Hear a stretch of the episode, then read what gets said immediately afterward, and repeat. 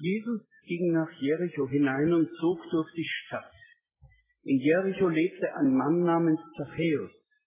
Er war Generalpächter aller Mautstationen in Jericho und sehr reich. Er wollte unbedingt sehen, wer dieser Jesus sei, aber er war klein und die Menschenmenge versperrte ihm die Sicht. So lief er voraus und kletterte auf einen Maulbeerfeigenbaum, um Jesus sehen zu können, denn dort musste er vorbeikommen. Als Jesus an die Stelle kam, schaute er hinauf und redete ihn an, Zachäus, komm schnell herunter, ich muss heute dein Gast sein. Zachäus stieg schnell vom Baum und nahm Jesus voller Freude bei sich auf. Alle sahen es und murrten. Sie sagten, bei einem ausgemachten Sünder ist er eingekehrt. Aber Zachäus wandte sich an den Herrn und sagte zu ihm, Herr, ich verspreche dir, ich werde die Hälfte meines Besitzes den Armen geben, und wenn ich jemandem zu viel abgenommen habe, so will ich es ihm vierfach zurückgeben. Darauf sagte Jesus vor aller Ohren, heute ist bei diesem Mann etwas heil geworden, und seine ganze Hausgemeinschaft ist mit ihm gesegnet, denn auch er ist ein Sohn Abrahams. Der Menschensohn ist gekommen, um das Verlorene zu suchen und zu retten. Ich habe den Titel gewählt, Kleiner Mann macht sich groß und findet am Ende heraus, wer er ist.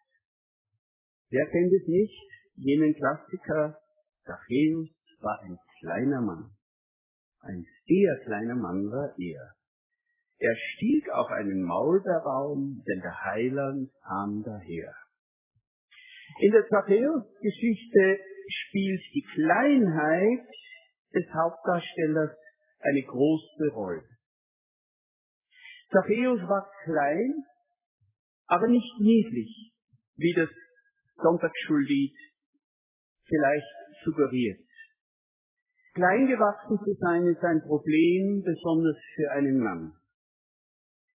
Man fühlt sich leicht übersehen, nicht ernst genommen, die Größeren werden zum Problem. Sie schauen auf einen herab, zumindest fühlt man sich so, man muss kämpfen um die Aufmerksamkeit und Achtung der anderen, die normal Großen. Zachäus war ein kleiner Mann. Das Sonntagsschullied stellt ihn niedlich dar, sodass Kinder sich mit ihm identifizieren können. Denn auch Kinder fühlen sich klein. War Zachäus niedlich, freundlich, kindlich? Nein, das wollte er auf gar keinen Fall sein. Aber bevor wir weiter auf Zachäus schauen, wollen wir uns daran erinnern, es geht nicht nur um körperliche Kleinheit. Man kann sich auch aus anderen Gründen klein fühlen, nicht ernst genommen, abgehängt durch seine Herkunft, durch eine Behinderung, weil man ein schlechter Schüler oder schlimmes Kind war, weil man kein Abitur hat oder keinen akademischen Grad klein. Zachäus war ein kleiner Mann. Kleine Menschen wollen es oft den anderen zeigen. In manchen Menschen, die klein gewachsen sind oder sich klein fühlen, entsteht der Drang, denen werde ich es zeigen. Napoleon Bonaparte war körperlich klein. Er hat aber mit allen Mitteln dafür gesorgt, dass er als Napoleon der Große in die Geschichte eingegangen ist. Ein anderes Beispiel. Ein körperlich verwachsener adeligen Sohn kam aus Savoyen, bewarb sich in Paris an der Offiziersschule. Man verhöhnte ihn als buckeligen Zwerg und schickte ihn fort. Er trat in den Dienst des österreichischen Kaisers und wurde zu Prinz Eugen, dem edlen Ritter. Bei euch klingelt es vielleicht nicht, aber bei einem Österreicher ertönt sofort das Prinz Eugen-Lied im Herzen. Prinz Eugenius, der Ritter, der bei Belgrad das Türkenheer mit einer Kriegslist entscheidend schlug.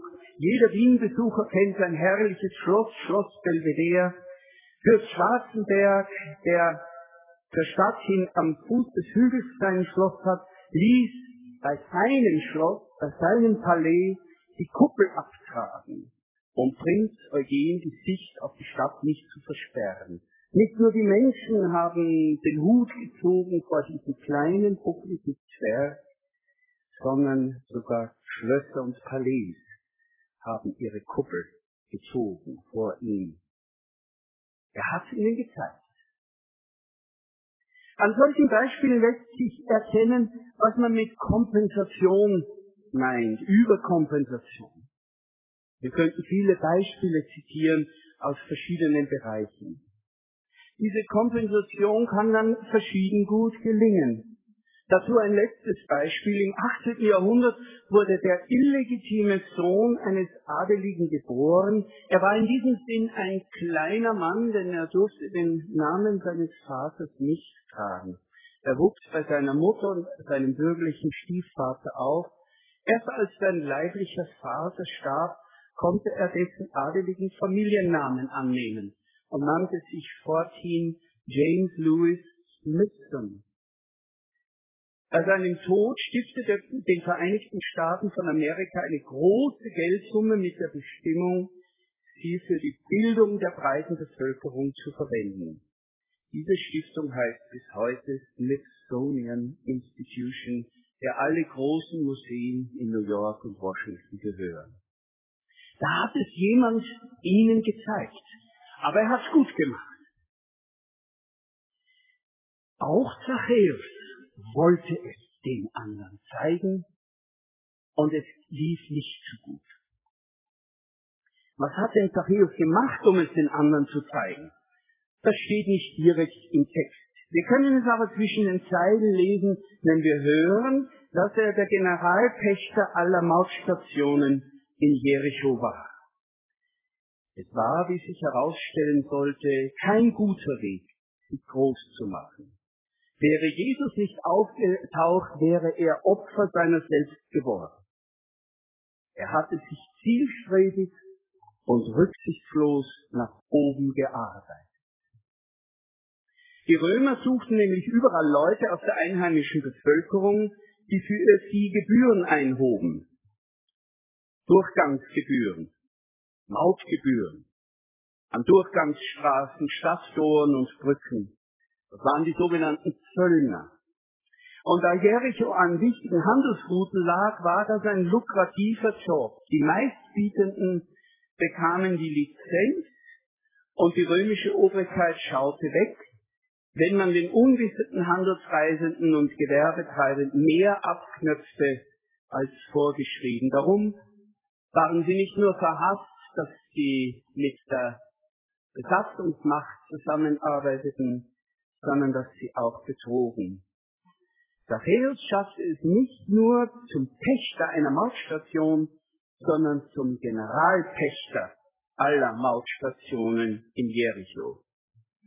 Sein Motto war ganz offenkundig, wenn die anderen mich nicht respektieren, sollen sie mich wenigstens fürchten.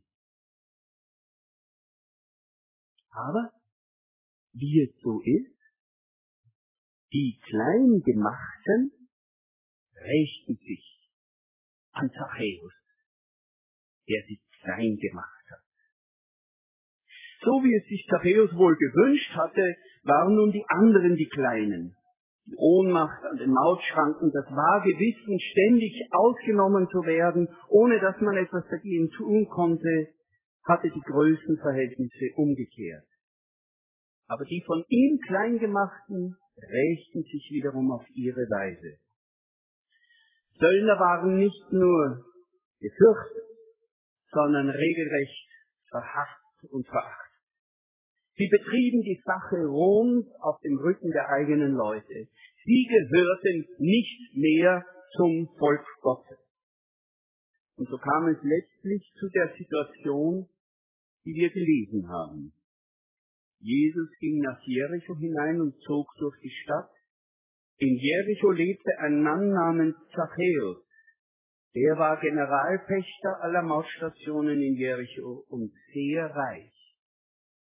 Er wollte unbedingt sehen, wer dieser Jesus sei, aber er war zu klein und die Menschenmenge versperrte ihm die Sicht.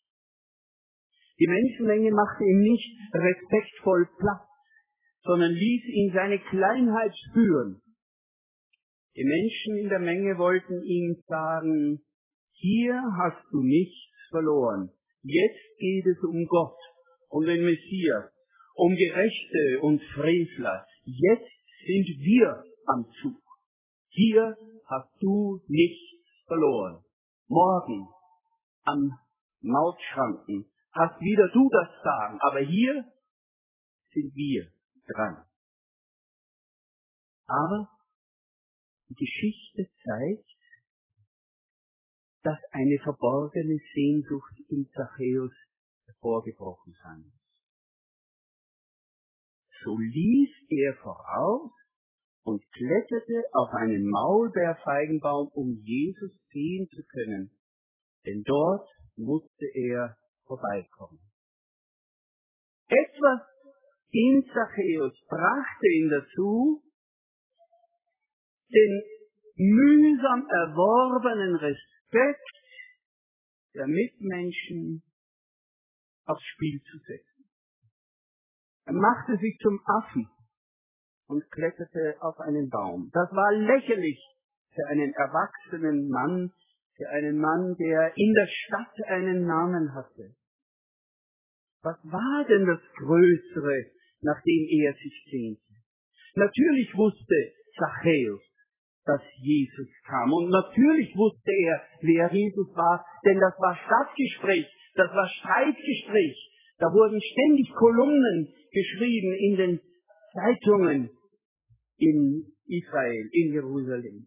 Man setzte sich mit diesen Menschen auseinander.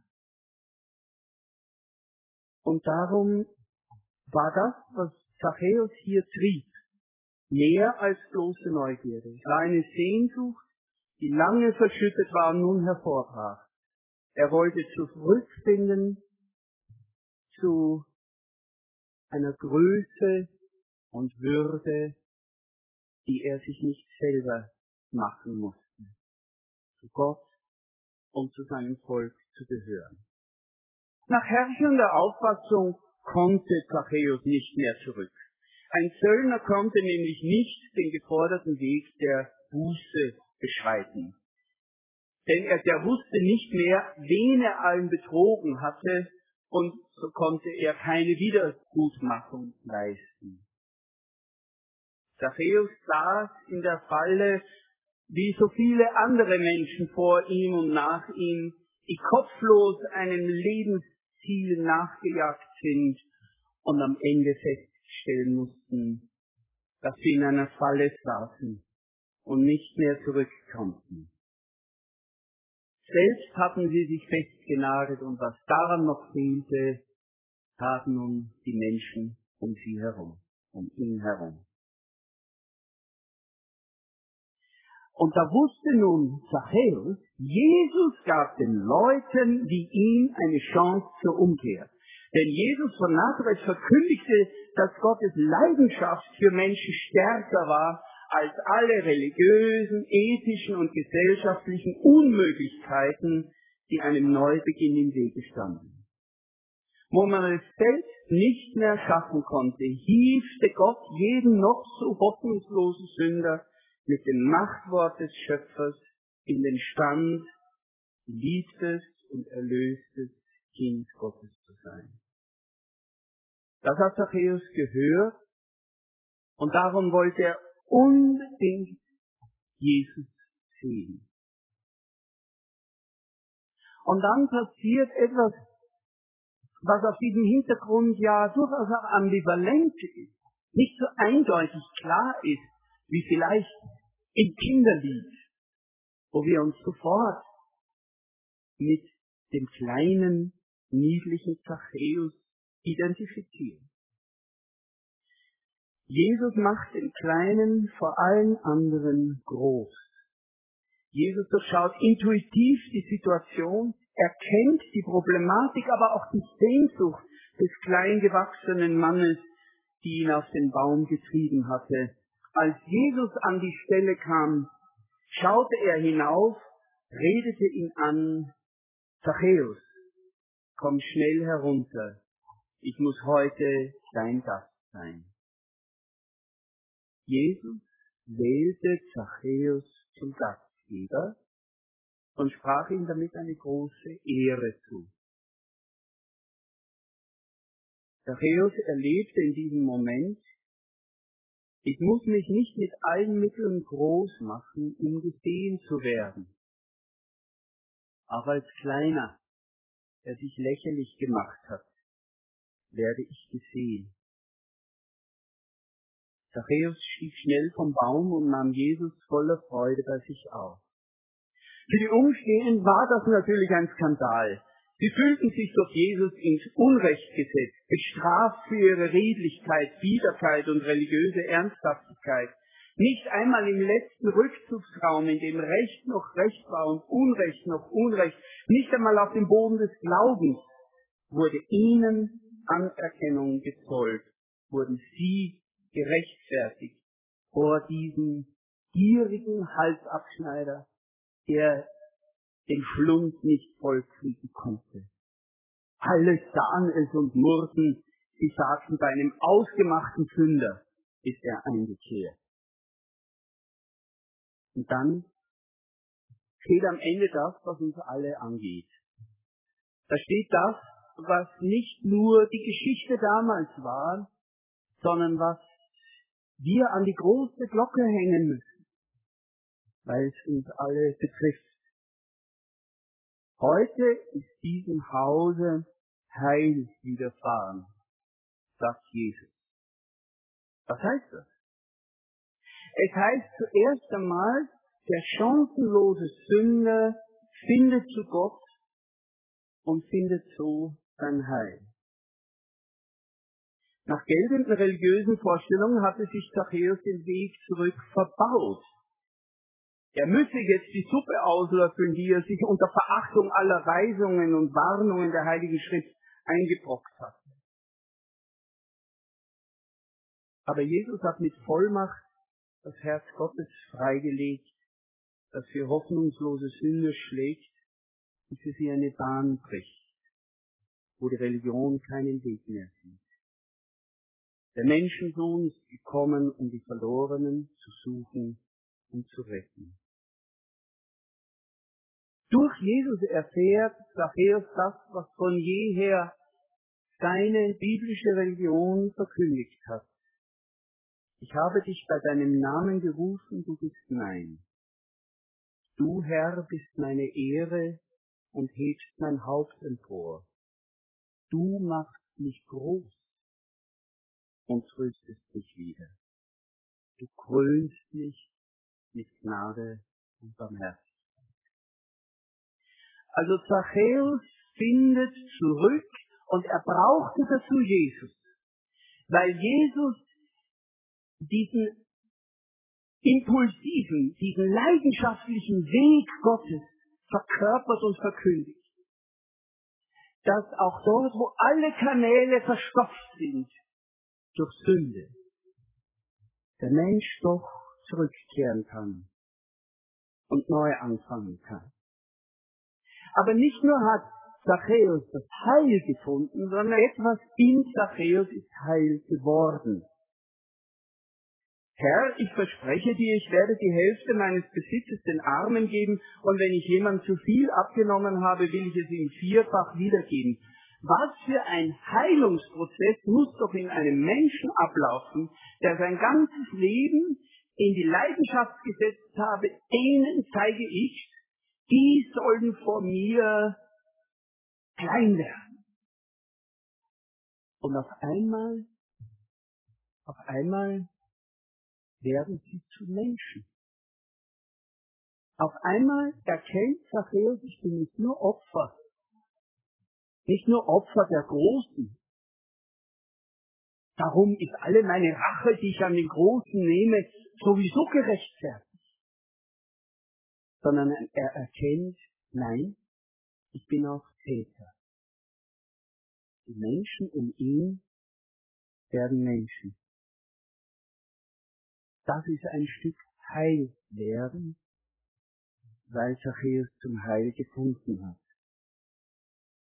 Und sein Haus bekommt Anteil an den Segnungen der Veränderung in Zachäus.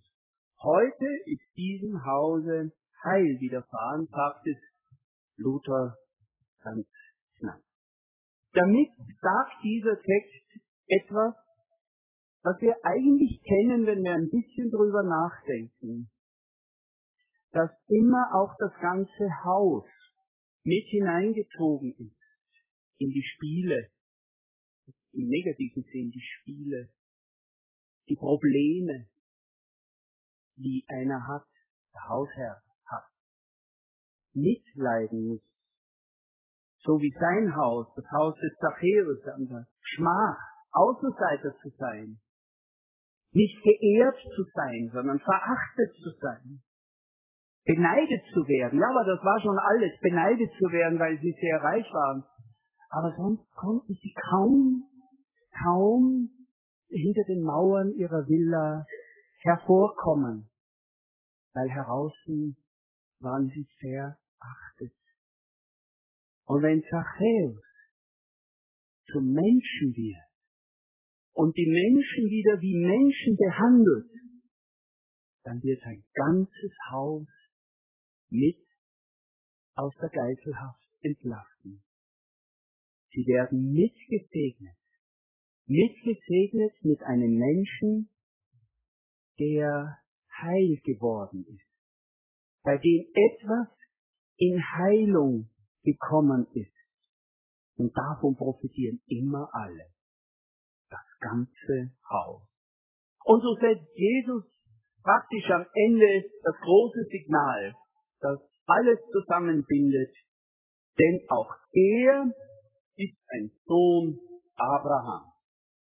Abraham stand dafür, dass Gott am Anfang den Abraham berufen hat, ihn gesegnet hat, Volk Gottes zu sein. Wenn Jesus nun öffentlich verkündigt, dieser ist ein Sohn Abraham, dann klärt er damit, was für die umstehenden und für die damaligen gültigen religiösen Regeln durchaus nicht klar war.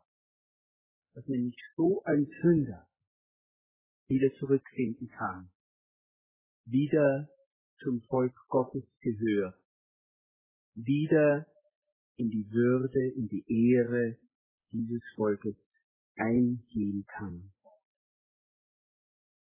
Ist schon etwas, wenn Jesus sich hinstellt vor das Murren des Volkes, vor die aufgebrachte Menge, die empört ist, und diesen kleinen Mann, der nicht nur ein kleiner Sünder sondern, und ein armer Sünder war, sondern ein, leider auch ein reicher Sünder. Mit denen haben wir es oft schwerer als mit den armen Sündern. Dass er sich hinstellt und sagt, auch dieser ist ein Sohn Abrahams. Wir würden das heute so nicht sagen. Unser Grund des Heils als Christen aus den Nationen ist indirekt Abraham direkt Jesus selbst. Was bedeutet das also für uns? Wie unbedeutend, banal, schuldig, gemein und negativ, das heißt klein wir auch sein oder uns fühlen mögen. Es gibt keine Wahrheit über uns, die so wahr wäre, wie die, dass wir von Gott geliebt sind und Gott alles tut, um uns in sein Heil zu ziehen. Wenn ich mich von Jesus zurückbringen lasse zum Gott meines Heils, dann erfahre ich, dass Gott mich nicht klein macht, sondern mich groß macht, mir Ehre gibt, die Ehre seiner Gnade und Barmherzigkeit. Auch wir sollen zu dem werden, der wir nach Gottes Herzen schon sind, Söhne und Töchter Gottes berufen zu dem Heil, das Gott allen in Jesus vorbereitet hat. Und wenn wir zu diesem Heil finden, wird etwas in uns heil. Wir werden befreit von destruktiven Mustern, uns groß machen und dafür andere klein machen zu müssen. Die anderen werden zu Menschen und sie werden zu solchen, die sich rufen lassen und Brüder und Schwestern in Christus werden. Es wird etwas heil, wenn wir zum Heil finden. Und es gibt keine Blockade, die nicht in der Leidenschaft Gottes in Jesus Christus überwunden ist. Amen.